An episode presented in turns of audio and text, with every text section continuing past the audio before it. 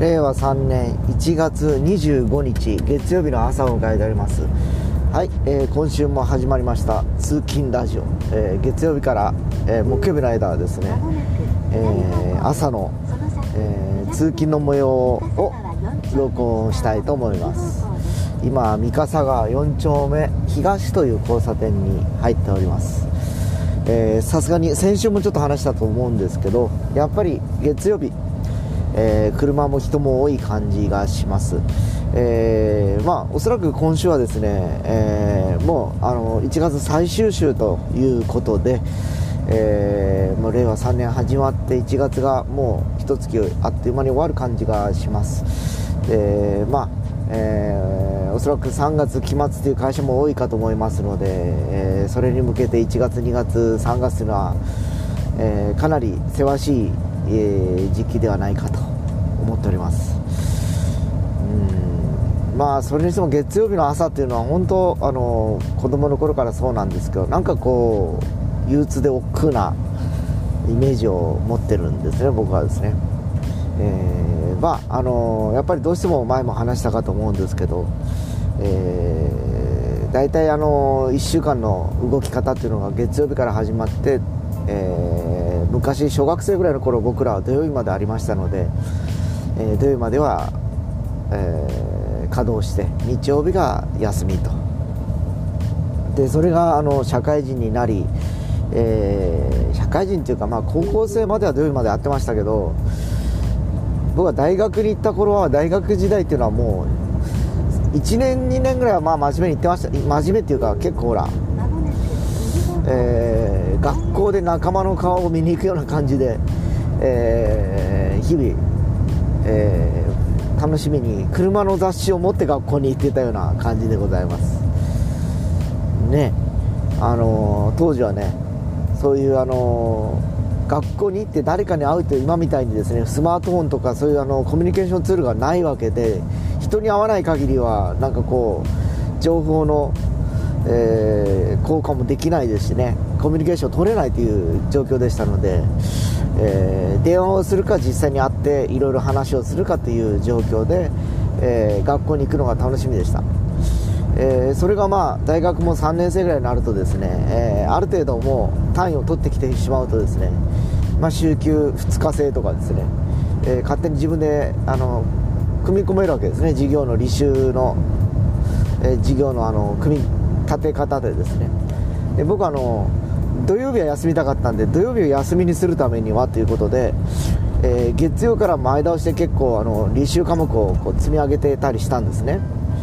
でどうしても土曜日だけ行かないといけない授業っていうのが出てきましてですね、えー、それがちょっと億劫でですね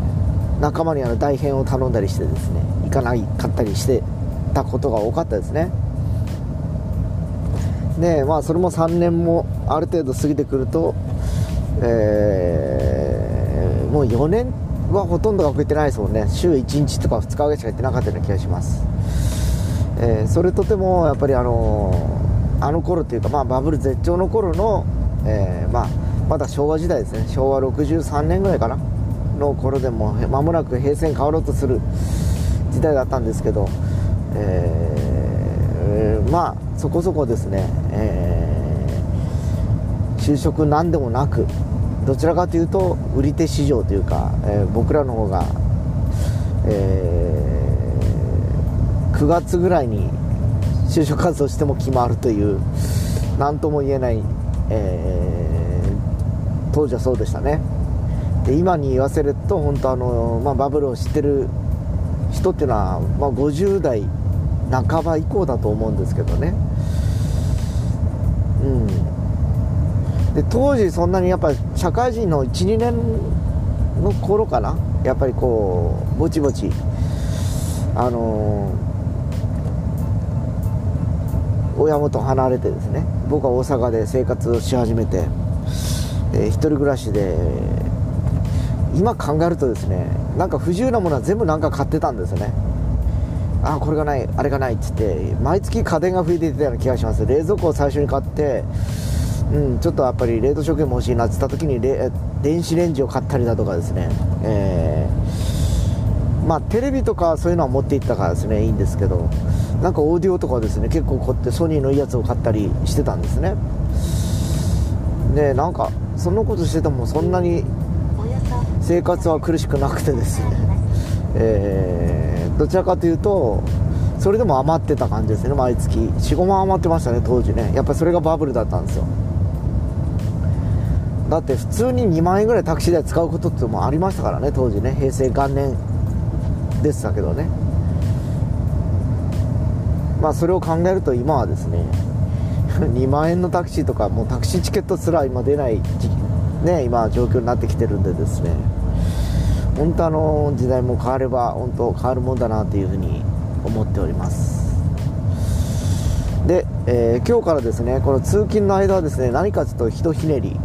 欲しいなということで今までは渋滞の状況だとかいろんな車のあの運転手の話とかいろいろしてたと思うんですけど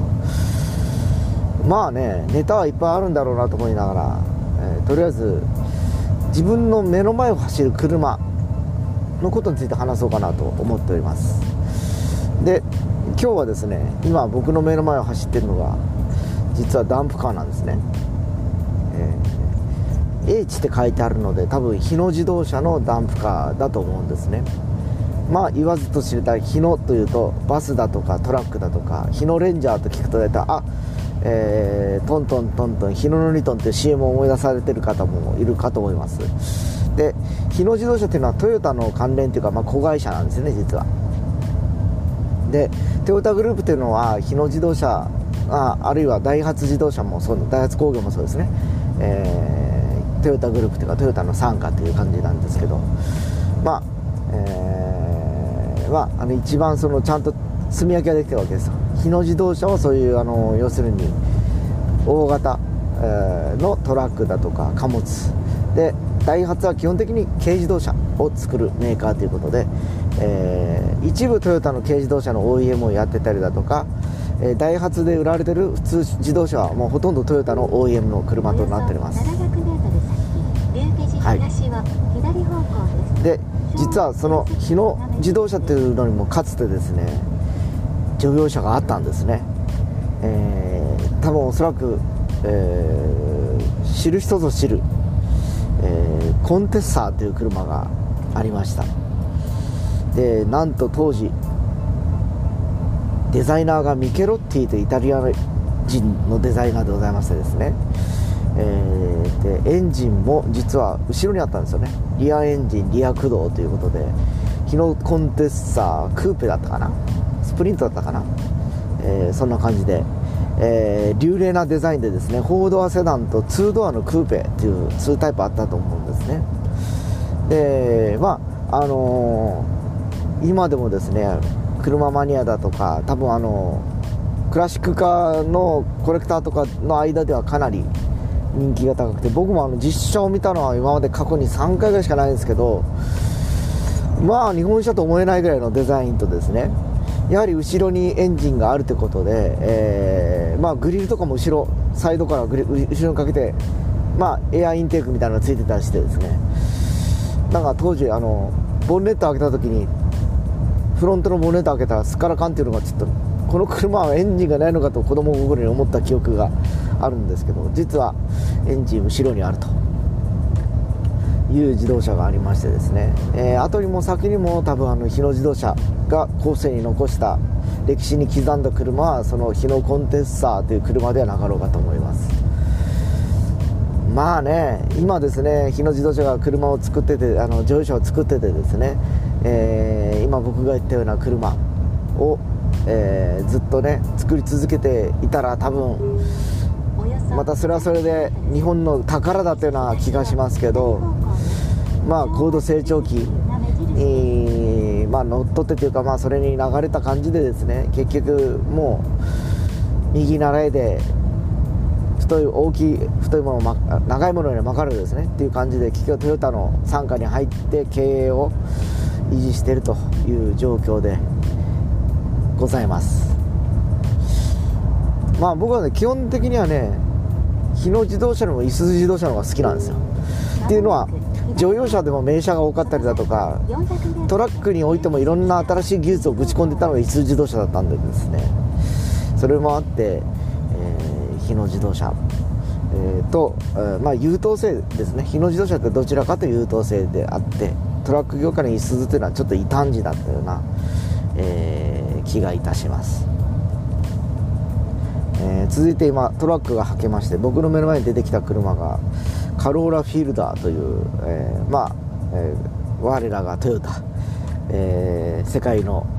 自動車メーカーの名高る日本の誇り高きトヨタのメーカーで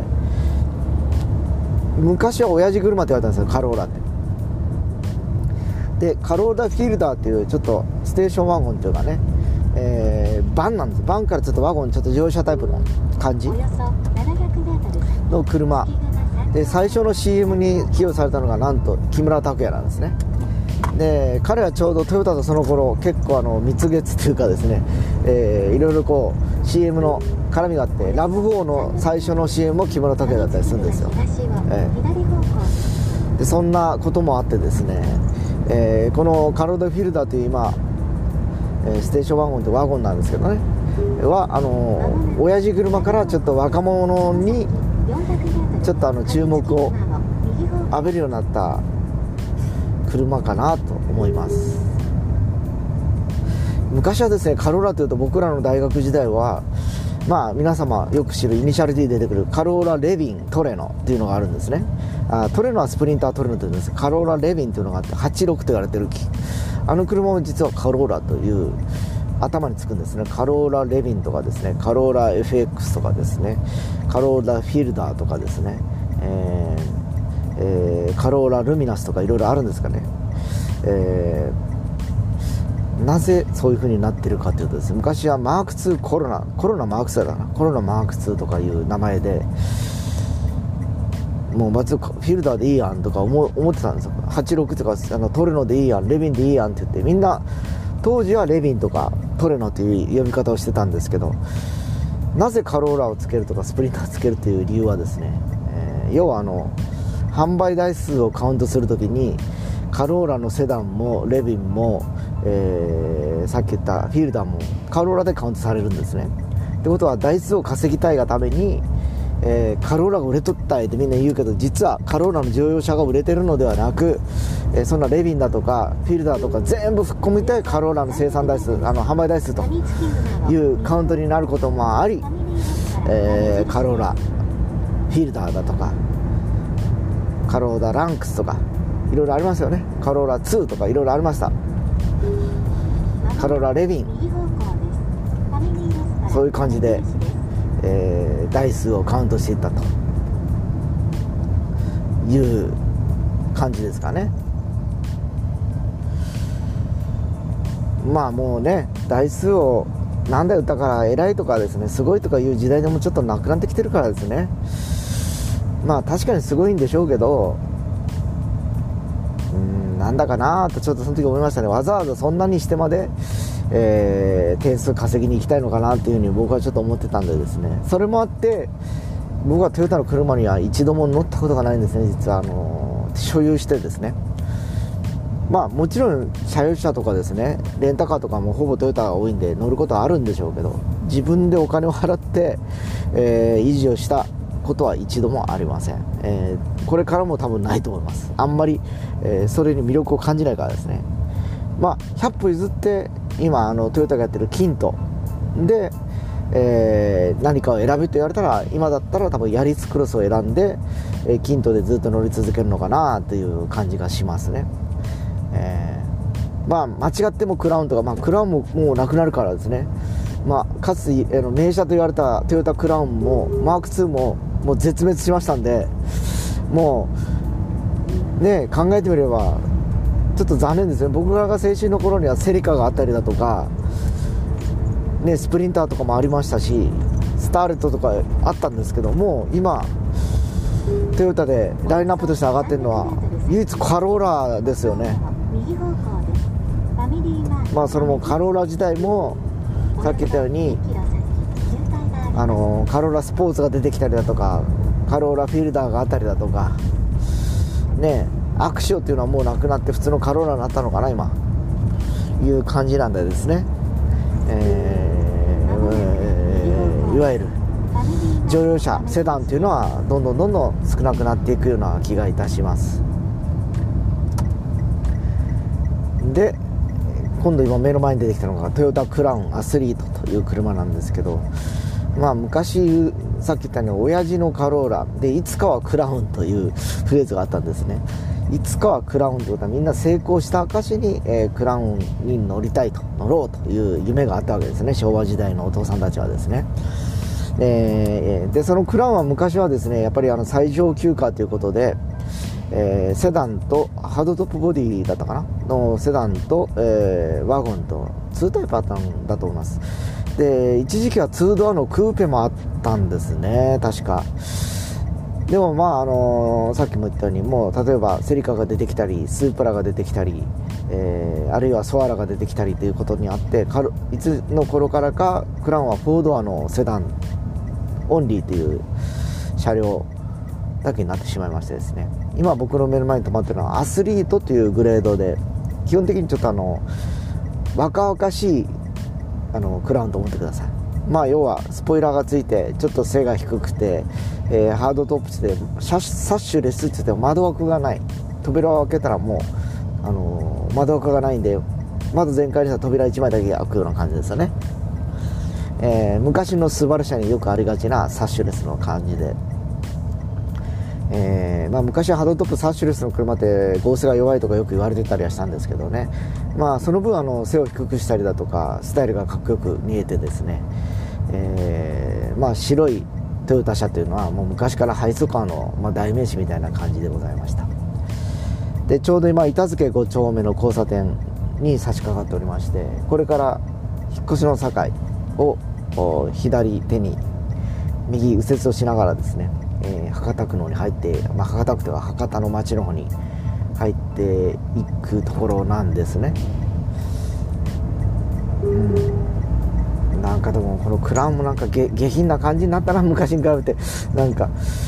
そこまでやらんでよかろうもんっていう感じがしますね。やっぱり親父らしく人って気品高くしとってほしいなって。なんか痛いおじさんみたいに若作りしてるイメージが。どうもね。あのー、まあそれが好きな人がいればいいんでしょうけどね。僕はちょっとねやっぱりちょっと抵抗がありますね。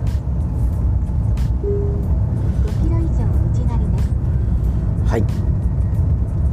で右折したことによって今目の前にやってきたのがダイハツムーブという軽自動車になります、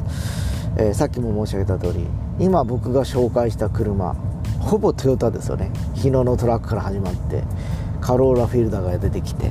クラウンが出てきてでダイハツ、えー、全てトヨタの傘下トヨタの息がかかったメーカーということで。で今目の前を走るダイハツのムーブという車なんですけどこれが最初にその背の高い軽自動車を入らせたっていうか、まあ、ワゴン R が出た後にムーブっていうのは出てきたんですけど最近、まあ、前を走る軽自動車もそうなんですけどナンバープレートが白いやつが多いんですよ。でどういうことかなっていうふうにちょっと調べてみたらっていうかまあ後輩が車やってたりもするんでいろいろと話をしてるとですね、えー、東京オリンピック2020の記念プレートっていうのがあったらしく今もあんのかな？あとあのワールドカップラグビーの時やったかな。7000円かいくらか払うと黄色ナンバーが白になってその限定プレートになるらしいんですね、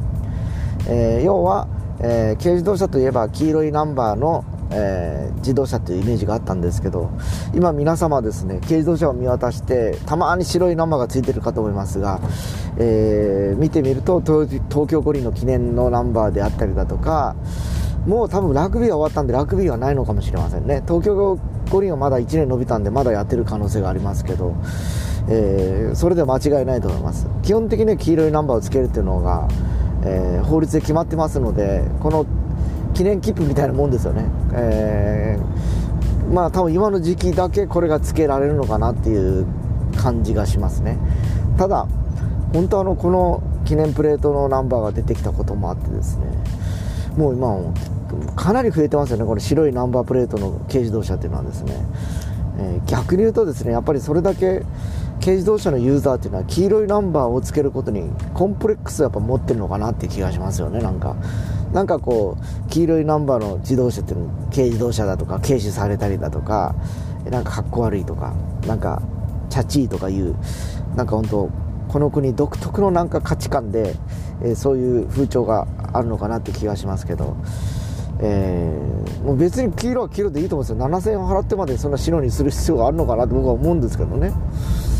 普通に見たらだって社名見れば軽自動車って分かるやんってもうこっちは思っちゃうんですね。ムーブって軽やろ思ってダイハツっちゃ軽やんとかいうふうに思うんですけどやっぱ変えちゃうんでしょうねみんな。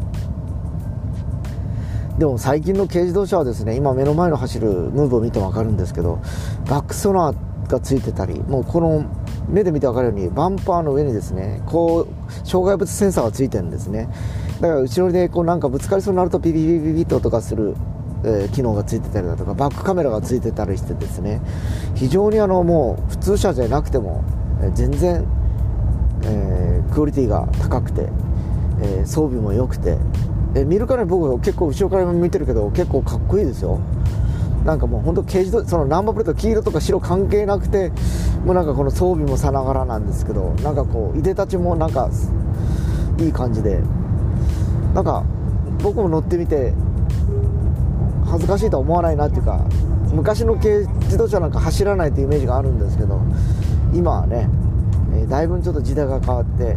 えやっぱり 660cc になったこともあってですね人1人あるいは2人ぐらい運ぶレベルだとですね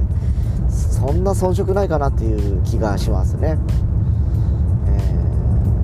ー、本当あのだいぶくらいましたね本当軽自動車のクオリティもですね。このブラックの後ろのリアガラスといいですね。これもスモークガラスで昔あのシート貼ってたんですこれも純正ですもんね最初から。で LDH のランプだとかハイマウントストプランプとかいうのも標準でついてたりするからですね。いやー素晴らしいかと思いますよね。なかなかいい感じで来ております。でどうやらここのホットモットでフカマックスがアルバイトをしてるようでですね、えー、そのホットモットの、えー、横のセブンイレブンに僕はいつもやってくるわけです。でここで大体、えー、この通勤ラジオ収録終了という形でやってますので、えー、今日もですねちょっとこのタクシーが邪魔になるんですけどなんとかしてほしいんですけど。はい。到着をいたしましたので今日の放送はここまでとさせてください、えー、それでは